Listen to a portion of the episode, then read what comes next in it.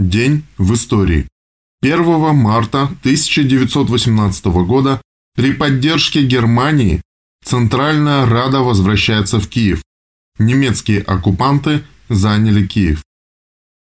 1 марта 1920 года в Москве сдана в эксплуатацию Шабаловская радиостанция мощностью 100 кВт. В этот же день 1920 года сформирована Беломорская военная флотилия, преобразованная в апреле 1941 года в морские силы Северного моря.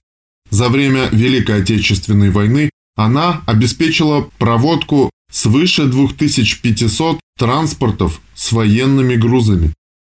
1 марта 1921 года основана Монгольская народно-революционная партия.